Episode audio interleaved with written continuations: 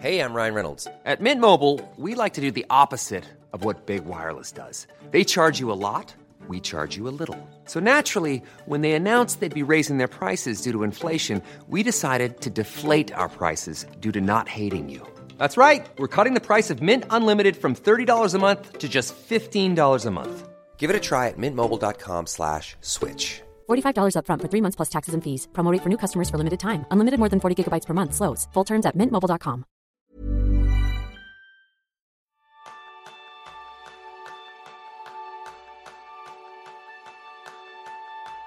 Después de un verano merecido, en esas vacaciones ha comenzado el curso, vuelta a los trabajos y si tienes hijos también has vivido la vuelta al cole. Y encima, ya sabes, tenemos ganas de hacer más cosas, hobbies, actividades extraescolares, deporte, vida social.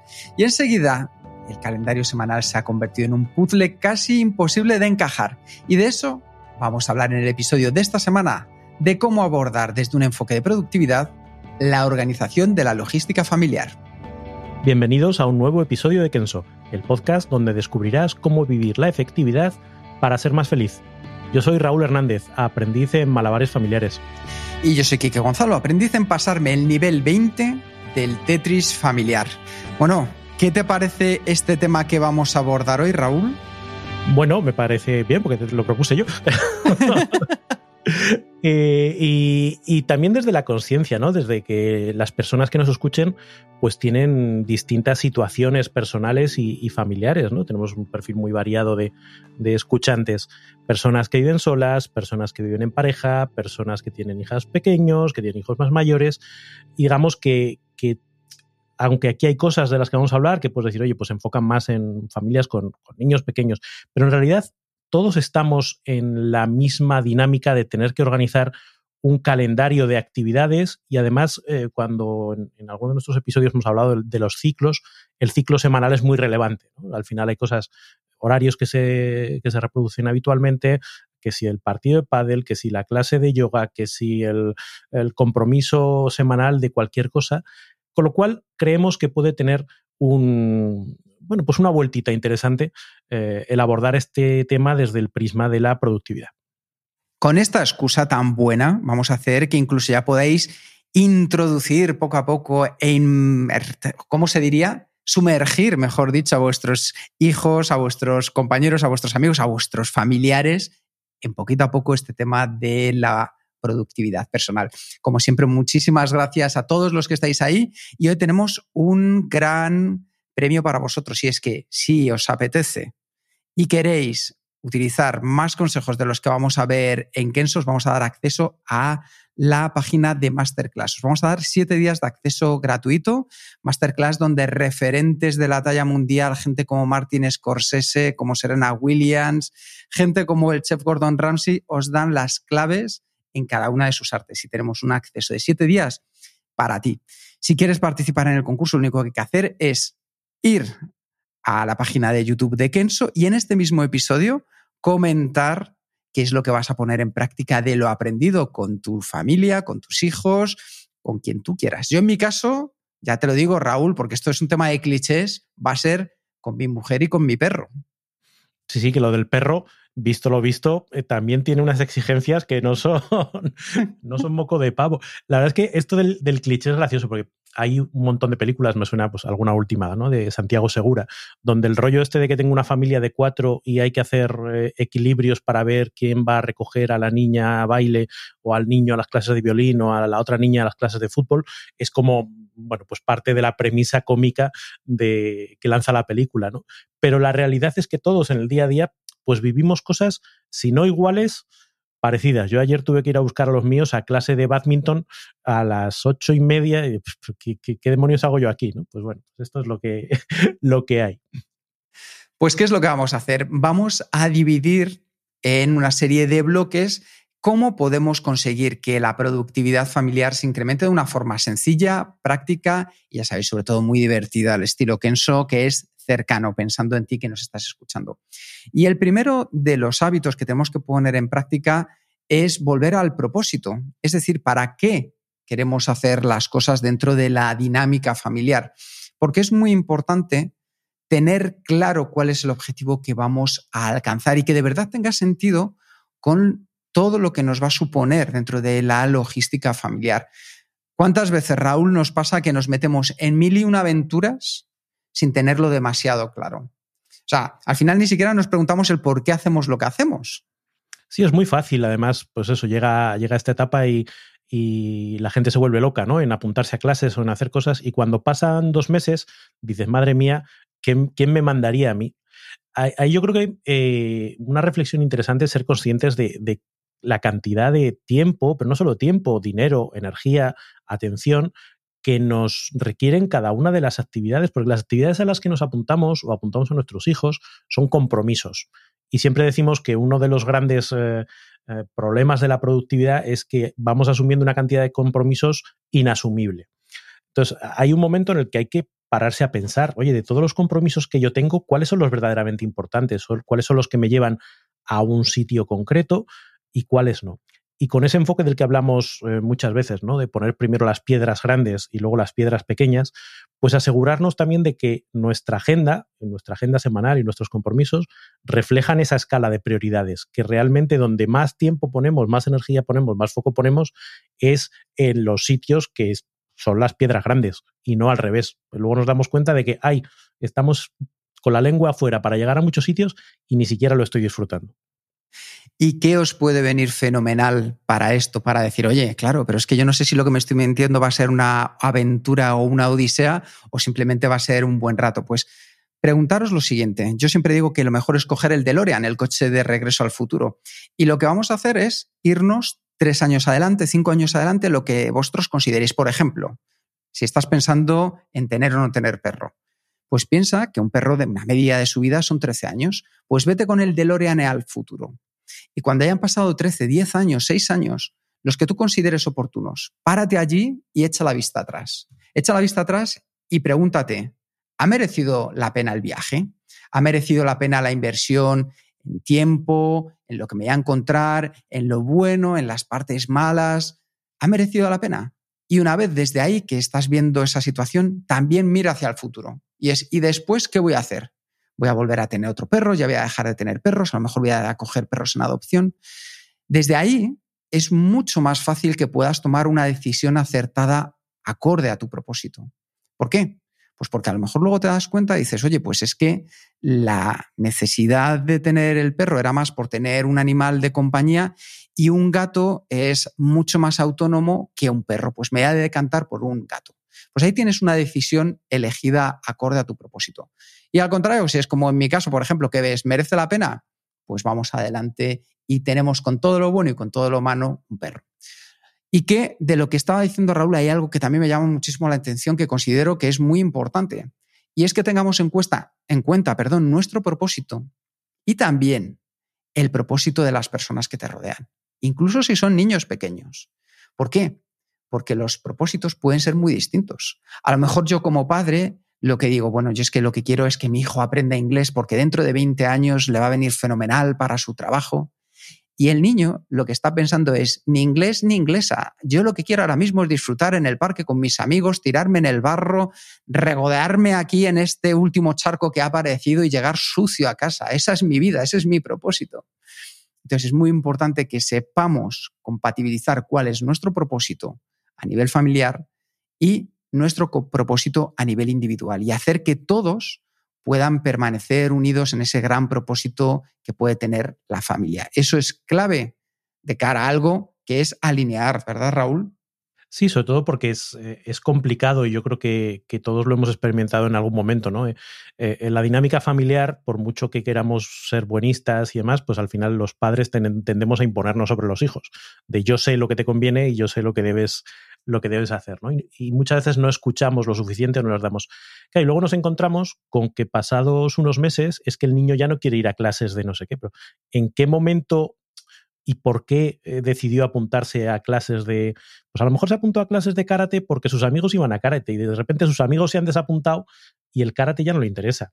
O, oye, quería aprender inglés, pero no, no en la academia super guay al que le llevamos nosotros, sino a la academia del barrio donde iban sus amigos. Con lo cual, para evitar encontrarnos problemas en el futuro, es bueno hacer ese ejercicio previo e intentar que en la medida de lo posible los intereses de todo el mundo estén contemplados, por lo menos dialogados y explorados, ¿no? Para eh, que las decisiones que tomemos no se nos vuelvan en contra pasadas unas semanas o unos meses, que es lo que suele pasar.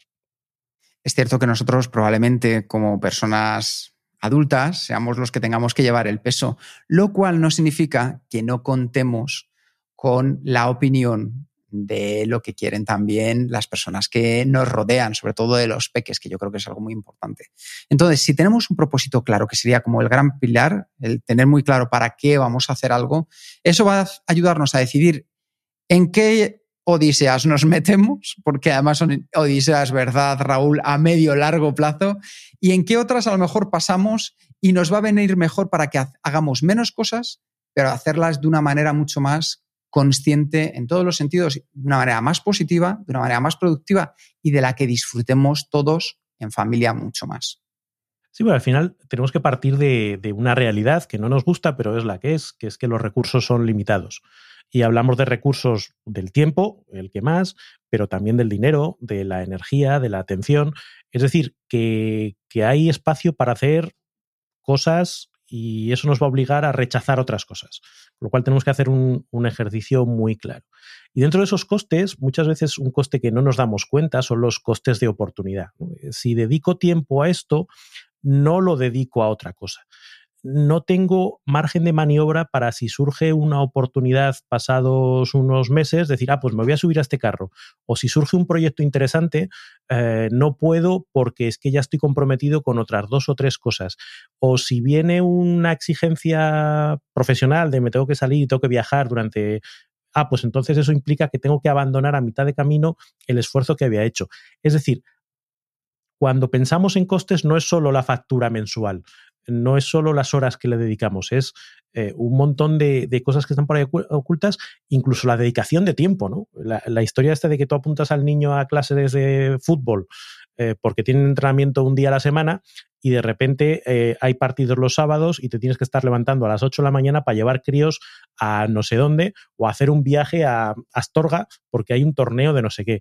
Y tú diciendo, yo no había firmado esto, yo lo que quería era que el niño fuese los miércoles de 7 a 8 que me venía bien para que se estuviera entretenido. Entonces, todo ese tipo de costes o de consecuencias que tienen las decisiones que, tomamos, es bueno tenerlo, tenerlo en cuenta. Igual que hay que ser consciente del coste de oportunidad, seamos conscientes de la energía. Es decir, al final la energía es un recurso que tenemos de manera limitada y vosotros, los que seáis padres o los que estéis a cargo de personas dependientes, tenéis muy claro cómo se lleva muchísima de nuestra energía pues estos peques que necesitan todo nuestro cuidado, todas nuestras ganas, pero claro, es que también tenemos otra cosa que se llama trabajo, también tenemos otra cosa que se llama vida social, también hay otra parte que es cuidar de nosotros mismos. Y es muy importante que al final podamos mantener compensados, tanto como sea posible, esos niveles. Ir con la lengua fuera no es un síntoma de ser más productivos. Ir como el conejo de Alicia en el País de las Maravillas, de me levanto y ya a primera hora de la mañana ya voy diciendo voy tarde, voy tarde, voy tarde, voy tarde, os aseguro que para nosotros no es ningún síntoma de felicidad, ni de decir que somos personas más efectivas, ni desde luego que nos organizamos bien. Al contrario, estamos yendo al máximo. Y al máximo podemos ir en determinados momentos de la vida que así lo requieran. Pero cuando lo convertimos en una rutina, esa rutina lo que hace es que al final no estemos dando lo mejor de nosotros mismos en otras áreas. Así que piensa muy bien. Si ahora mismo vas con la lengua fuera, ¿qué podrías dejar de hacer? ¿Qué podrías comenzar a hacer que marcara una diferencia y ya por lo menos dijeras, no voy con la lengua fuera, voy muy ahogado, pero no con la lengua fuera? No queremos aquí milagros de mañana decir, bueno, pues ya he escuchado este podcast y después de escuchar a esta gente de Kenso maravillosa, veo que la vida va a ser a partir de mañana viernes mucho más tranquila. No. Lo que vamos a hacer es cómo podemos disminuir un poco esa situación que estamos viviendo a día de hoy. Así que hazte esa pregunta, planteate qué podemos dejar de lado y qué podemos hacer que nos ayude a mantener nuestra energía en equilibrio o incluso a ganar energía. Hay un punto ahí dentro de lo que, de lo que estamos hablando, de ese consumo de energía o consumo de ciclos cerebrales, además que tiene que ver con los compromisos adquiridos.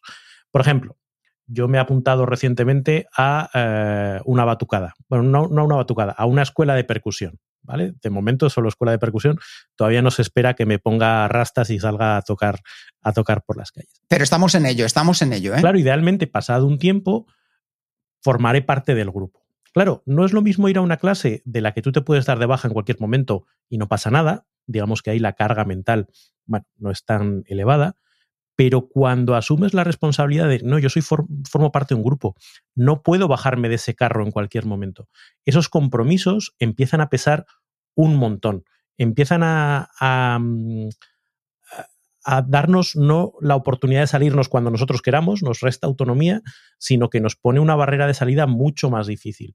Y eso también tenemos que tenerlo en cuenta, porque son cosas que ahora mismo en el corto plazo no contemplamos, es como qué, qué divertido es esto, pero a lo mejor es un camino que no nos interesa seguir porque luego no vamos a tener la capacidad de asumir esos compromisos. Que como decía antes, es una de las, de las cosas que más nos acaban pesando en términos de, la organización personal. Cuando tenemos tantos compromisos que no podemos atender, nos sabe fatal eh, romper compromisos. Y vamos cargándonos en las espaldas uno detrás de otro, uno detrás de otro, hasta que no podemos más. Y como bien decías, el dejar tiempo y dejar margen de maniobra, ¿no? Es como en, como las, eh, como los puentes, ¿no? Pues que dejan juntas de dilatación, porque si va todo demasiado junto, pues el puente acaba cayéndose. Pues nuestra agenda, nuestro tiempo, nuestra energía también necesita esos espacios libres donde poder respirar un poquito y donde poder descansar. Efectivamente, y del descanso hablaremos luego porque es algo esencial, esencial que nos va a ayudar muchísimo en nuestro día a día, ya lo sabéis. Esto es una de las cosas que marcan la diferencia. Entonces, hablábamos de energía y también hablemos de la dedicación de tiempo oculta. Es decir, cuando decía antes Raúl de yo me apunto a mi niño al fútbol y de repente solo pensaba en los entrenamientos de martes y jueves, es que hay mucho más que eso. Es que hay una dedicación oculta no solo de llevar a los partidos, sino hay una dedicación oculta que va más allá de que es muy probable que un niño que haga estas actividades en un momento que le suceda una lesión. Una lesión. Esos son determinados costes ocultos de los cuales nosotros antes de tomar debemos de ser conscientes. No significa que no lo hagamos, significa que de antemano ya podamos saber cuáles son los potenciales obstáculos que nos vamos a encontrar en el camino dentro de estas actividades para tener preparadas también potenciales soluciones. Eso lo que consigue es que nosotros, nuestro cerebro, esté mucho más tranquilo porque sepa que en el momento que vaya a suceder esto, ¿cómo voy a reaccionar? Todas aquellas cosas que nuestro cerebro tenga muy claro cómo va a reaccionar, lo que hace es restarnos estrés y sumarnos tranquilidad. Por eso es clave que vosotros tengáis muy claros cuáles son las dedicaciones ocultas que nos vamos a poder encontrar y descubrir sus potenciales obstáculos e ir preparando esas potenciales soluciones que nos ayuden a ser más efectivos en el momento que aparezcan. Y si hablamos de dedicaciones, no te digo nada de la compra de materiales. Mi uh, hermana decidió, uh, eh, decidió eh, tocar el piano. Y en mi casa, pues un día apareció un piano de pared, porque obviamente no da la cosa para más. Y al cabo de dos años, mi hermana decidió que no quería tocar más el piano. Y han pasado 25 años y en casa de mis padres sigue habiendo un piano enorme que tuvo su coste y que no solo el coste económico, sino ocupar espacio en una casa sin... Claro, todo esto por una decisión aparentemente sencilla como me voy a apuntar a clases de piano. Pues al final ese recorrido eh, lo mismo que decías, hay que planificar qué es lo que va a venir después. Hace poquito un amigo me, comentaba que, pues, oye, que había decidido comprarse una bicicleta chula para hacer no sé qué. Dice, claro, pero no te das cuenta cómo entras en una espiral de, gasto, porque claro, ya no es solo la bicicleta, necesitas la equipación que vaya acorde a esa bicicleta. Y obviamente esa bicicleta no la puedes dejar en cualquier sitio. Entonces ya te compras un, candado súper bueno y entonces un, eh, soporte para llevarle en el, coche y de repente tienes media garaje ocupado por las cosas de la bicicleta. Coño, si yo solo quería salir a dar una, una vuelta en bicicleta. ¿En qué se convirtió todo eso, verdad? Claro, a mí me ha pasado con la fotografía a ti con la música, imagino, que de repente dices, ay, qué bien me vendrá esto. Claro, tomas una pequeña decisión que de repente, pum, se amplifica de una manera inesperada muchas veces. Entonces, el mirar ese poquito hacia el futuro y decir, ojo, que esta decisión tiene efectos secundarios, efectos colaterales que hay que tener en cuenta. Y fijaos que en el fondo lo que estamos diciendo es decidir bien. Es decir, en lugar de ir a todas las batallas, vamos a ir a aquellas que de verdad nos ayuden a ganar esta guerra que nosotros queremos, sea cual sea. Por eso la importancia del propósito y a partir de ahí ir tomando pasos estratégicos antes de ponernos en marcha. Fijaos que la mayoría de cosas que hemos hecho hasta ahora y que hemos compartido son cosas de pensar de antemano. Y la última de ellas es entender el coste de compromisos asumidos. Es decir, no es lo mismo la clase de inglés, que si voy o no voy es cosa mía, que apuntarme ya a clases de teatro, donde dejo tirados a los compañeros. Es decir, no es lo mismo apuntarme a un equipo de fútbol que si de repente no voy al partido el fin de semana, mi equipo lo nota, a que yo haya decidido que salgo a correr entre semana. En el fondo estamos hablando de cosas parecidas, artísticas, deportes, cualquier actividad. Pero al final, la fuente de estrés son los compromisos adquiridos. Por ello es importante hacerlo con plena conciencia en lugar de sobrecomprometernos. Así que seamos honestos con nosotros mismos. ¿Os apetece? Porque esto yo lo puedo decir de primera mano, Raúl. No es solo llevar a los niños a entrenar, es que los sábados te tienes que juntar con los padres del resto de niños. Y eso ya hace una pequeña, entre comillas, entendedme siempre en el sentido positivo, secta. Pero ya tienes que relacionarte a nivel social, aunque no te apetezca. Positivo y para un introvertido como yo, nada de positivo. Claro. Efectivamente, porque ya si no te relacionas con el resto de padres, que en el fondo estamos ahí pues 20 personas llevando a los niños, pasando frío y que os vais a ver muy probablemente durante los próximos 10, 15 años de vuestra vida. Incluso luego se mantienen relaciones que incluso los hijos han dejado de tenerlas, pero los padres la mantienen y es algo muy sano. Pero simplemente aquí lo que queremos es hacerlos conscientes, es decir, decir que sepáis muy bien qué es lo que nos espera. Y yo creo que con esto pasamos a una de las áreas que para mí es fundamental, Raúl, que es el descanso. O sea, de momento estamos quitándonos energía con esta parte de ser conscientes de los costes, del propósito, y ahora vamos a ver cómo recargarla. Sí, porque es donde estábamos, ¿no? Y lo que mencionábamos antes, que ir con la lengua afuera eh, es insostenible a, largo plazo, ¿no? Y, y, esa sensación parece que hay gente que, que tiene que hacer una, un Tetris, como decías tú, ¿no? Con, la agenda y llenarlo todo sin huecos. Dice, sin huecos ya no es solo que, que, no tengas margen de maniobra para afrontar una oportunidad que te venga o para, o para afrontar una emergencia, es que tu propio cuerpo, tu propia mente, la tuya y la de los tuyos, necesita esos espacios para recuperar. Y eso es algo que ya hemos hablado en alguno de nuestros episodios previos. Sí, lo hemos hablado, ya lo sabéis, eh, en hacer descansos productivos. Es un vídeo que tenemos en YouTube. También estuvimos hablando con la doctora Estivil en un episodio del podcast acerca de cómo dormir mejor. Pero lo importante para mí a la hora de conocer el descanso es que no solo hablamos de dormir, sino de esos momentos en los cuales, por ejemplo, nuestros peques o las personas con las que nos relacionamos tienen sus picos y valles de energía. Y para eso os remitimos otra vez al capítulo 35 de los cronotipos, para conocer no solo el tuyo, sino el de las personas que te rodean. ¿Por qué? Porque es absurdo pensar que si de repente tus peques tienen su pico de energía a primera hora de la tarde después de comer, que justo es cuando tú entras en espiral profunda de que una siesta es lo único que te salva la vida, pues es muy improbable que los peques te vayan a respetar la siesta, ¿verdad? Pues entonces, ¿qué es lo que tenemos que hacer? De antemano, nos guste más o menos, pero actuar en consecuencia con ello. Y siempre tener descansos, programar tiempo de descansos, que no es solamente el de ir a dormir, sino en tu día a día, en qué momentos puedes disfrutar de cinco minutos para ti, que te lo mereces, que te lo has ganado. Y si es necesario, aunque lo vamos a ver luego en profundidad, anótalo en tu calendario. Es decir, igual que están las citas, igual que están las reuniones, igual que están los eventos familiares, te tienes que comprometer en el calendario con tu descanso para que las cosas sucedan. De esta manera se convierte en una prioridad y en un hábito para ti. Yo te recomiendo una cosa que es tremendamente sencilla y es simplemente que durante dos semanas, a una hora que tú consideres del día que te ayude a tener un descanso de estos de verdad, le pongas un recordatorio de 10 minutos para que durante 10 minutos te los dediques a ti. Yo, por ejemplo, lo hago justo después de comer. Por ejemplo, Raúl, que es cuando, como decía antes, entro en espiral profunda y no soy persona. Pues ahí me dedico 10 minutos única y exclusivamente a mí no abro correo, no miro pantallas, hago algo que me apetezca mucho y me olvido. Eso me recarga las pilas de tal manera, los estudios demuestran que pueden recargar las pilas hasta un 60%, que me permite afrontar la tarde con otro ánimo.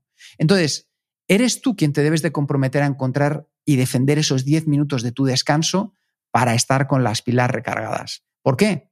Porque esos 10 minutos los podrías dedicar a meterte otra vez en faena, pero te aseguro que no le vas a sacar el mismo beneficio a que si te dedicas esos 10 minutos a ti.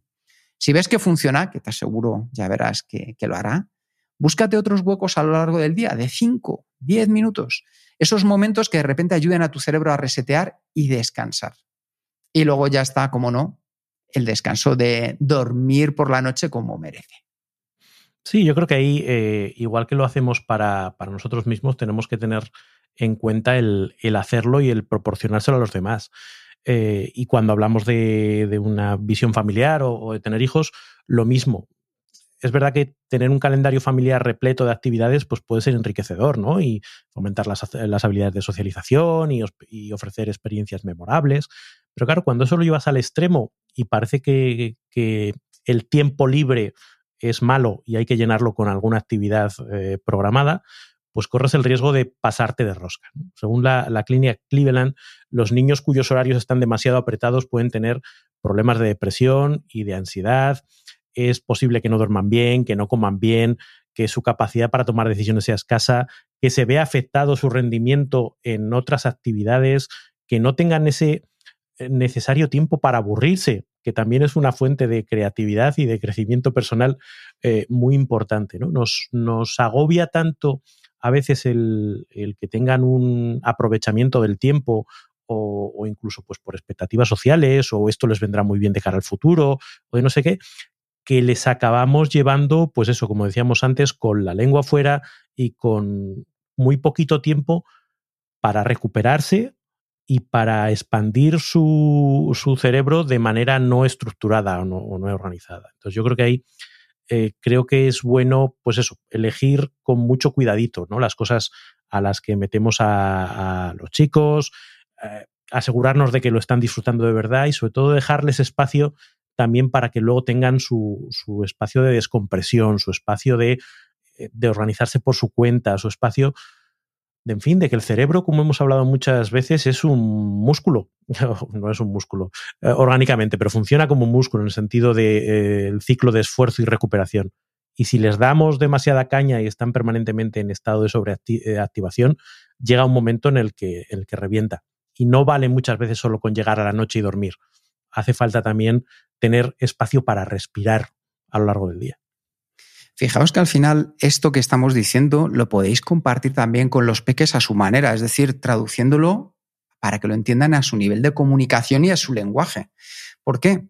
Porque de esta manera, si poco a poco vais inculcando en ellos estos pequeños hábitos que hemos estado viendo, temas como el descanso, temas que como preguntarse para qué, que sean capaces de entender las expectativas de comenzar a hacer una nueva actividad, todo ello van a hacer que su cerebro vaya intentando cada vez más adaptarse a este tipo de situaciones de su día a día y ser más conscientes, aprenderlas y que formen parte de ellos.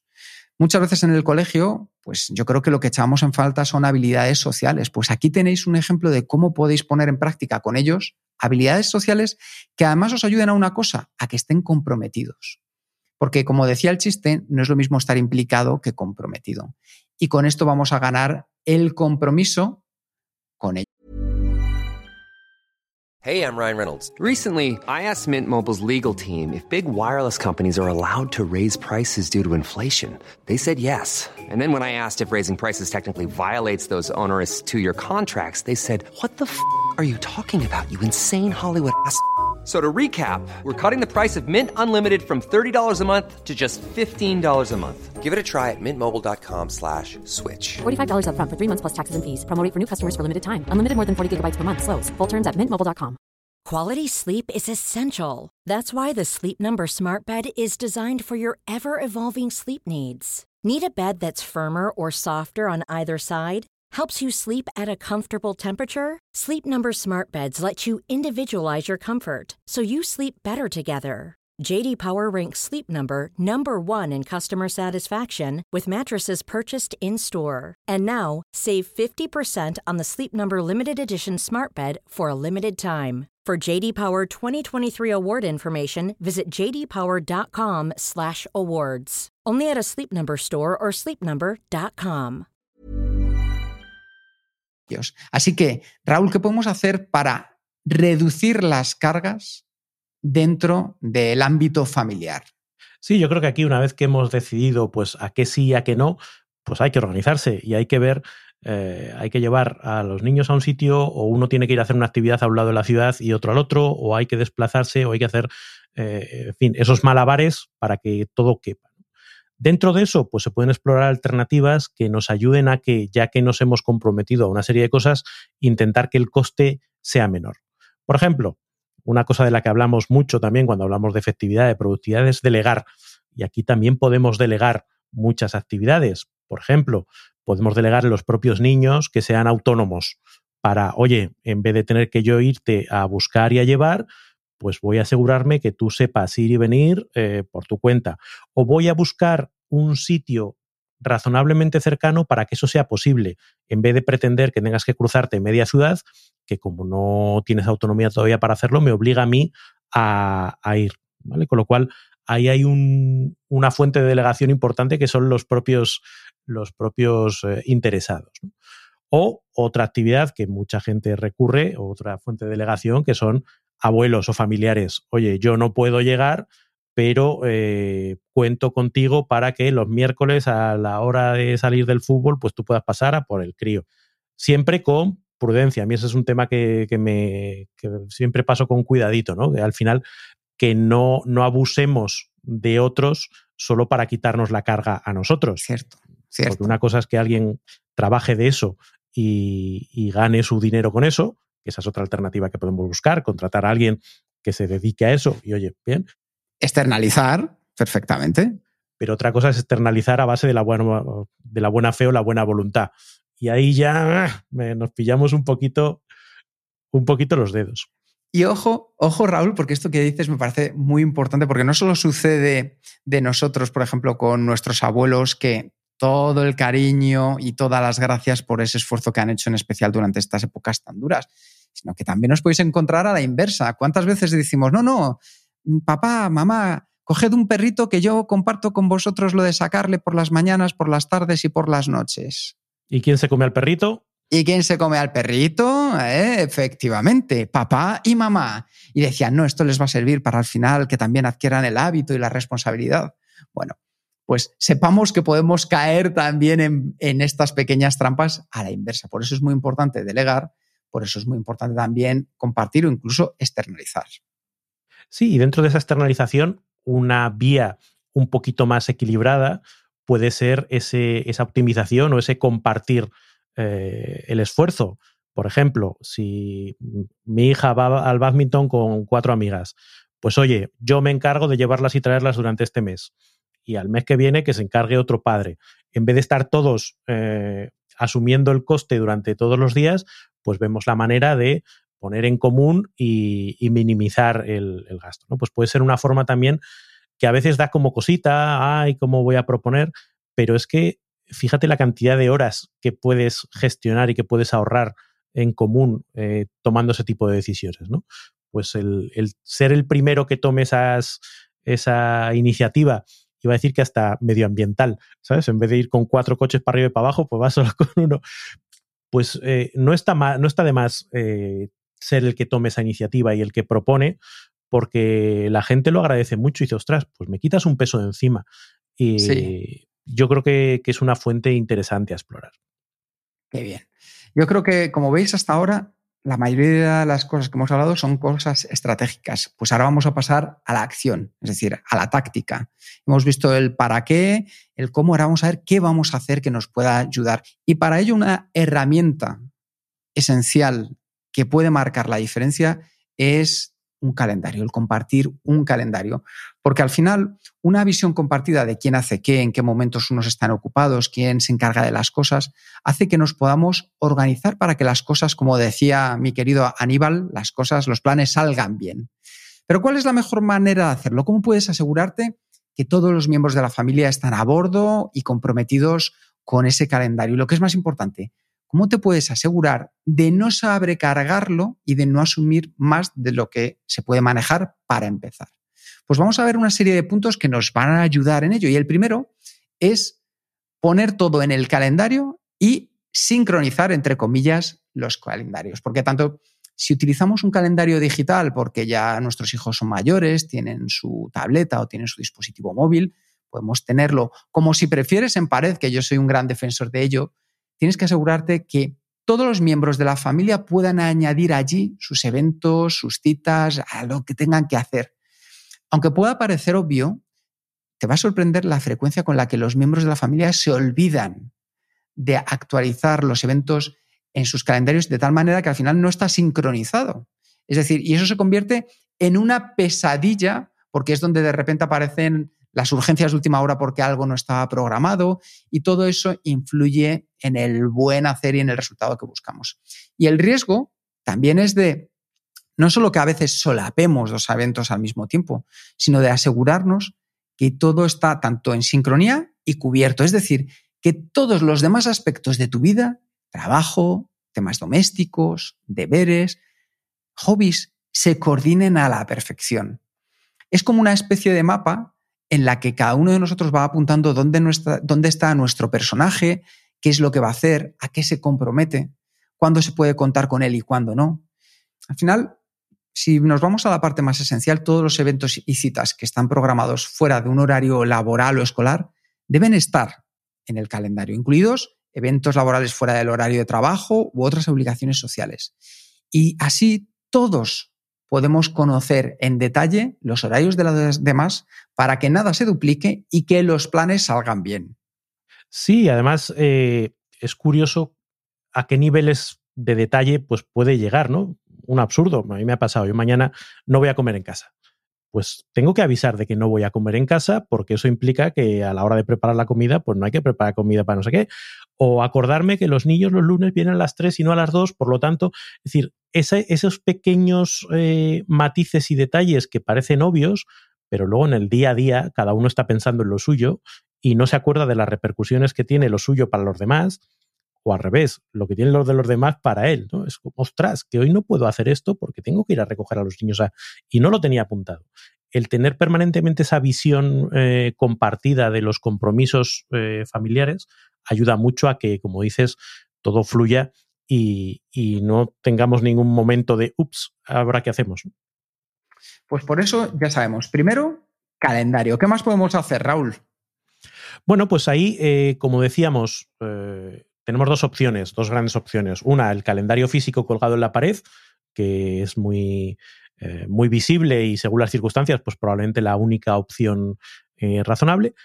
O luego podemos pasarnos a un calendario digital. La verdad es que eh, la tecnología nos ofrece pues un, montón de oportunidades de tener en nuestro bolsillo perfectamente organizado todo, en la tableta, en el móvil todo perfectamente sincronizado, con lo cual cualquier movimiento que hagamos inmediatamente se transmite a los móviles o a las tabletas de los demás, puedes acceder en cualquier eh, lugar, lo cual tiene una serie de ventajas pues muy importantes. Ahora bien, ¿qué, tenemos que pensar o qué tenemos que tener en cuenta a la hora de buscar un, un calendario digital? Lo primero puede ser buscar calendario o una aplicación diseñada específicamente para familias, es decir, que ya esté pensada desde el minuto uno teniendo en cuenta las circunstancias o las necesidades habituales eh, de, un, colectivo familiar.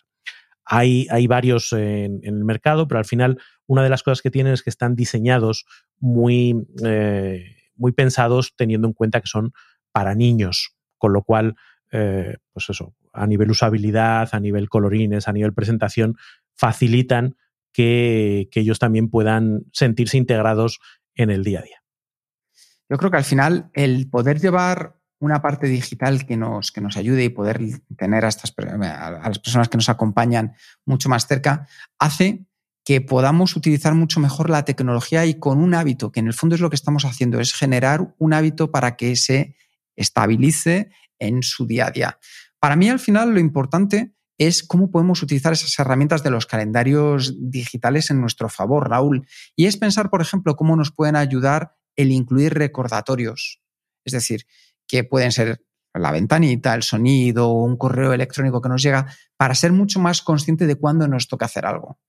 En mi caso, por ejemplo, el calendario compartido que tengo para determinadas acciones, lo que pido es que me envíe un correo 24 horas antes o dependiendo si es un evento que me avise con suficiente antelación como para poder llegar a tiempo para recoger a los peques. Eso es importantísimo. También lo que es muy importante es que se pueda acceder casi desde cualquier dispositivo que utilicemos en la familia. Ahora más que nunca, pues tendremos ordenadores portátiles, el ordenador de sobremesa, móviles, tabletas y todo lo que sea que se pueda sincronizar y utilizar de manera más sencilla, mejor.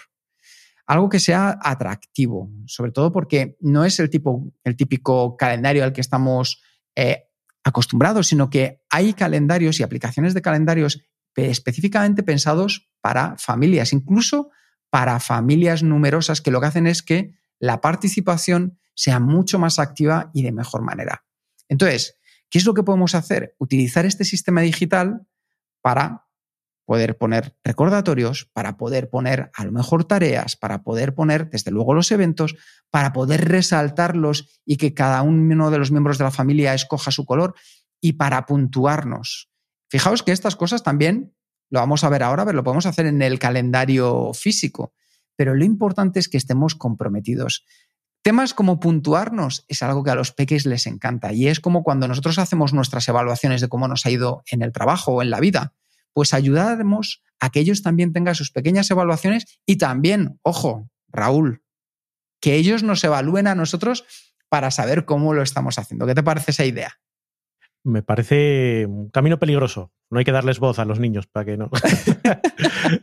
no, yo creo que eh, es introducir, como decías antes, un, hábito muy importante que es el de la, el de la revisión ¿no? y el de la retrospectiva.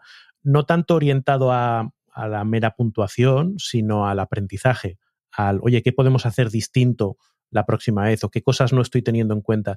Y es curioso como a veces este tipo de, mm, de conversaciones lo que, hable, lo que abren son unos espacios que de otra manera no salen, porque tú estás metido en el día a día y, de repente no te enteras, oye, eh, que, el niño se ha sentido mal porque no hemos tenido en cuenta su, idea o, o, que le ha parecido feo que le hayamos hecho esperar cinco minutos. Y tú dices, joder, chicos, son cinco minutos, pero para él han sido cinco minutos a la puerta de un polideportivo eh, de noche y sin saber si estoy llegando. Ostras, pues, pues el tener eso en cuenta me, me dice que voy a intentar que no pase o le voy a avisar que no se preocupe porque cinco minutos pueden ser habituales. Pero pero son conversaciones que si no tienes ese espacio de retrospectiva no van a salir. Sí, es una forma, en el fondo, de que estemos todos unidos, comprometidos y entendamos no solo nuestro punto de vista, sino utilizar la empatía para ponernos en los pies de otros. Yo recuerdo una vez que me pasó una anécdota que acabas de decir ahora, que la primera vez que cogí la ruta, eh, a la hora de volver, Raúl, yo de repente llegamos a la villa de Vallecas, a la plaza, y yo me iba a bajar ahí porque era el sitio donde pensaba que yo más veces había estado y que era donde me iban a recoger. Y de repente no estaba mi madre. ¿Tú sabes lo que significó eso para mí? Salieron y dijeron, ¿es de alguien este niño? Digo, esto es como, es como, ¿es de alguien este trozo de carne? Están subastándome, ¿no? Y claro, yo me quedé ahí, entonces me dijeron, no te preocupes, no lo tenían tampoco ellos apuntados cuál era mi parada y tampoco fue la siguiente, fue dos más allá. Pero ese trayecto entre esa parada y las dos siguientes se me hizo el camino más eterno que he tenido que recorrer en mi vida. Y serían a lo mejor 150 metros, 200 metros que recorrería el autobús, pero fueron los 200 metros más largos de mi vida. ¿Por qué? Porque la perspectiva de los pequeños en cuanto al tiempo, en cuanto a la energía, en cuanto a las ganas, en cuanto a las cosas positivas y las negativas, es exponencial y muy diferente a la realidad que nosotros vemos a día de hoy. Y tanto. Entonces, el, el tener esas oportunidades eh, a toro pasado, pues creo que es, creo que es muy relevante. Hablamos de calendario digital, eh, pero podemos hacer lo mismo con un calendario físico. Normalmente optaremos o por una una cosa o por otra, pero al final andar actualizando dos cosas es poco productivo, ¿no? Y mejor, perdón que meta esta cuña, empezar siempre en la parte física y luego pasar a la digital. Primero analógico y luego digital. Las complejidades tecnológicas eh, después. Primero papel y lápiz, como decimos Eso es. para casi todo. Aquí, tener un calendario grande en un lugar eh, central y compartido, ya veces en, en, en este ámbito se le llama radiadores de información. Es decir, un sitio desde el que esa información llega a todo el mundo, a todos los, los interesados. Uno suficientemente grande para que quepan todos los eventos y, y, las citas de la familia, para que se pueda escribir de manera clara y todo el mundo lo pueda ver, que esté adaptado al nivel de los usuarios, es decir, que si, si hay niños pequeños, pues que, que, puedan leerlo, letras gordas. A su altura. A su altura, ¿vale?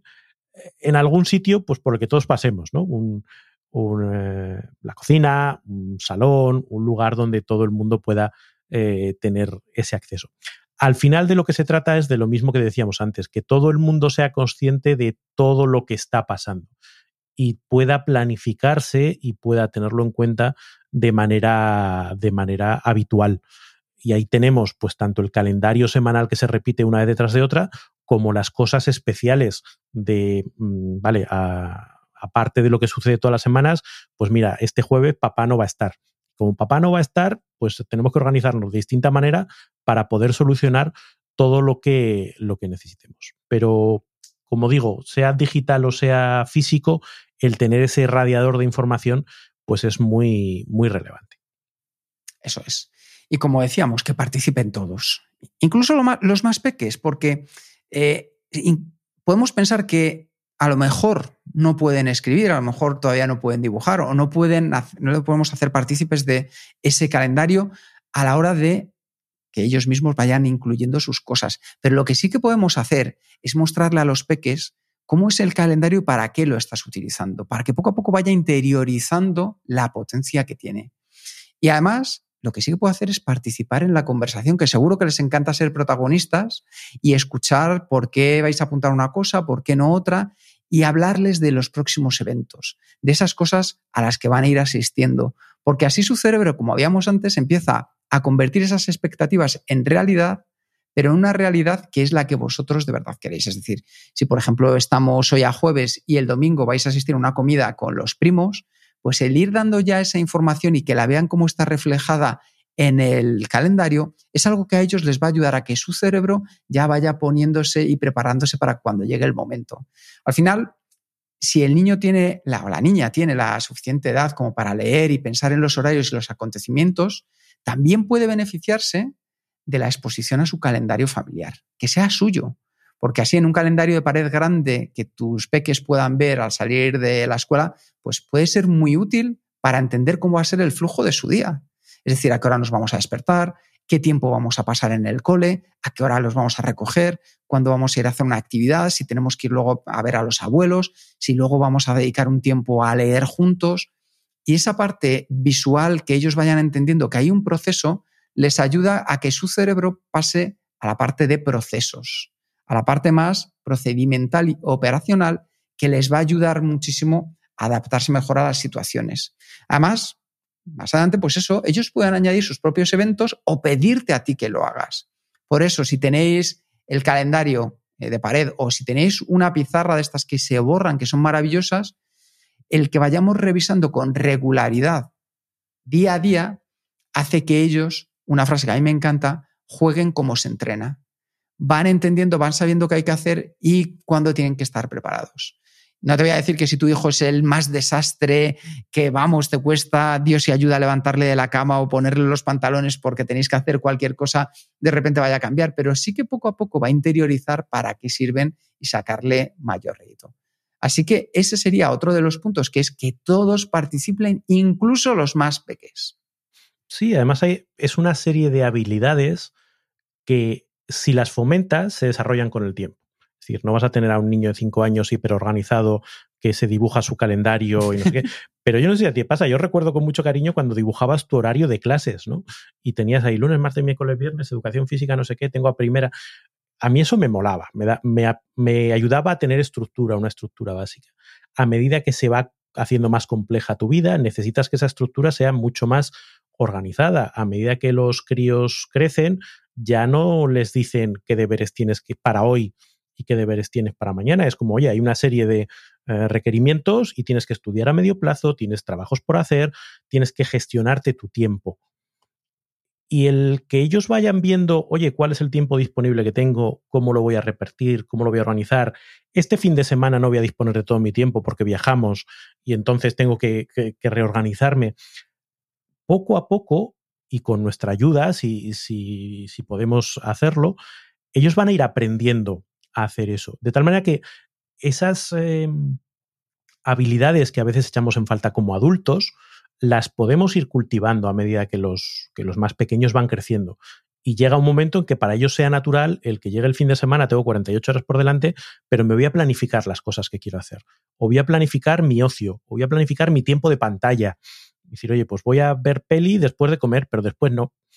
Porque si no, si tú les dejas a su propia dinámica, pues como nos pasa a nosotros, procrastinación a tope, eh, recompensa inmediata a tope y mucho ocio y poco trabajar. Bueno, pues hay que aprender a disciplinarse y a organizarse. Y este tipo de herramientas compartidas y que ellos vean en nosotros el ejemplo puede ser una forma muy interesante de hacer crecer en ellos esa capacidad y esa habilidad. Eso es. Y vamos con un último punto que para mí, Raúl, me parece esencial cuando lo estábamos comentando, y es que al final las revisiones de la vida, de esta vida real, son imprescindibles. Es decir, porque aunque los calendarios nos ayuden mucho, en especial si tenemos una familia ocupada, una familia numerosa, no sustituyen a la comunicación en persona, que es la mayor táctica que podemos utilizar en el día a día para mantener nuestro eh, horario, nuestro calendario familiar. ¿Y eh, para eso qué podemos hacer? Pues primero, tener revisiones semanales del calendario. Y puede resultarte útil que tengáis esas pequeñas reuniones familiares que pueden ser durante una cena o una comida al fin de semana, en la que se hablen sobre cuáles son los próximos acontecimientos de la próxima semana y se vayan añadiendo al calendario todo aquello que a lo mejor se nos haya pasado o los que ya vemos que se van a programar. Y este también es un momento para comprobar con el resto de miembros de la familia cómo se van sintiendo. Es decir, ¿están disfrutando con las actividades extraescolares? cómo van las clases particulares, cuándo tienen que hacer su próxima revisión. Dedicar tiempo a ver cómo se encuentra tu familia es esencial para la moral, la motivación y para asegurarnos de que el horario de cada uno les está funcionando.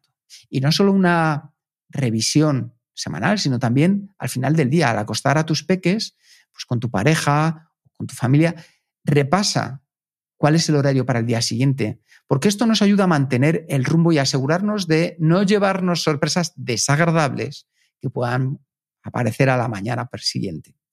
También puedes consultar a tu pareja sobre qué eventos va a tener él o ella y así podéis empezar a resolver desde ya cualquier problema de transporte o de cuidado o cualquier cambio que haya que hacer de última hora. Tomaos este tiempo siempre que sea posible para revaluar vuestro horario, ¿Las actividades constantes están suponiendo una carga emocional para tu familia? ¿Hay algo que podamos ya tachar de la lista? Al final puede ser difícil dejar de lado los compromisos, pero el bienestar tuyo y de tu familia es vital. Y en última instancia, tener todos los eventos y citas de la familia organizados en un solo lugar y compartidos en cómo lo vamos a hacer entre todos, nos va a dar tranquilidad a medida que avancemos en el día a día tan ajetreado que llevamos. Y eso vale su peso en oro. Entonces, simplemente de este podcast que has escuchado hoy, saca qué puedes empezar a poner en práctica con tu familia. Y ojo, hablábamos de tener peques, pero lo decimos igual. Puede ser una pareja que tengáis animales, puede ser personas que estéis cuidando a otras personas dependientes, puede ser que seáis solamente dos en pareja, pero esto, lo que hemos visto hoy en este podcast, os puede ayudar muy mucho a ver cómo podemos organizar mucho mejor nuestro tiempo familiar. Así que, Raúl, vamos haciendo un pequeño resumen y un plan de acción. Sí, eh, ahí hay una frase que me gusta mucho, que es como vives tus días es como vives tu vida. Y realmente las decisiones que tomamos muchas veces a principio de curso van a suponer un, van a marcar mucho cómo vivimos muchos de nuestros días a lo largo de los siguientes meses, para uno mismo y para la gente con la que convive. Por lo tanto, es bueno eh, tomar esas decisiones de una manera consciente, dedicarle tiempo a pensar para que luego las cosas fluyan, se disfruten y se aprovechen.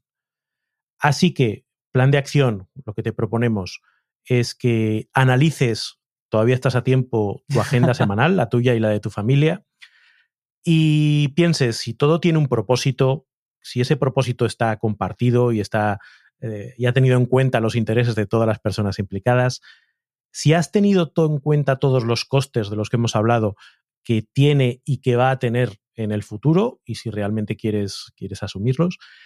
Y básicamente, si hay algo que puedas añadir, cambiar o eliminar y que utilices esta reflexión como elemento de conversación con los que tienes alrededor, porque eso te puede ayudar a descubrir, pues eso, muchos pequeños detalles que te ayuden que los meses siguientes funcionen mejor o peor.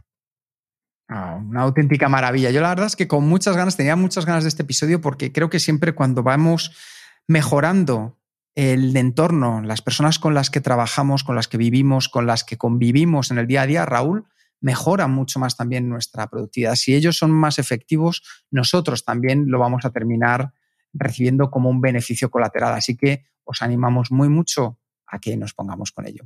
Muchas gracias por escuchar el podcast de Kenso. Si te ha gustado, te agradeceríamos que te suscribas al podcast, lo compartas en tus redes sociales o dejes tu reseña de 5 estrellas para ayudarnos a llegar a más oyentes. Y si quieres conocer más sobre Kenso y cómo podemos acompañarte a ti, a tu equipo o a tu organización en el camino hacia la efectividad personal, puedes visitar nuestra web kenso.es. Te esperamos la semana que viene en el próximo episodio del podcast de Kenso, donde Kike y Jerún buscarán más pistas sobre cómo ser efectivo para vivir más feliz. Y hasta entonces, ahora es un buen momento para poner en práctica un nuevo hábito Kenso. Me ha gustado mucho la frase que has dicho, Raúl, así que he cambiado a última hora. Y el nuevo hábito Kenso va a ser, como vivís vuestros días, es como vivís vuestra vida. Nos escuchamos pronto. Hasta la próxima.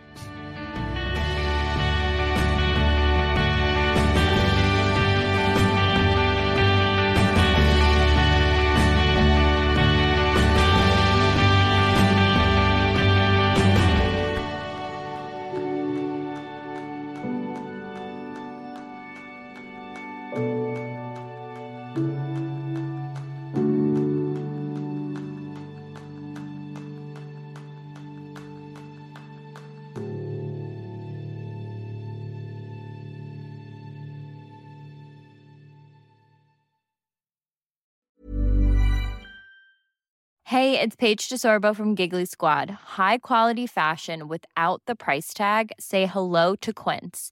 I'm snagging high-end essentials like cozy cashmere sweaters, sleek leather jackets, fine jewelry, and so much more. With Quince being 50 to 80% less than similar brands.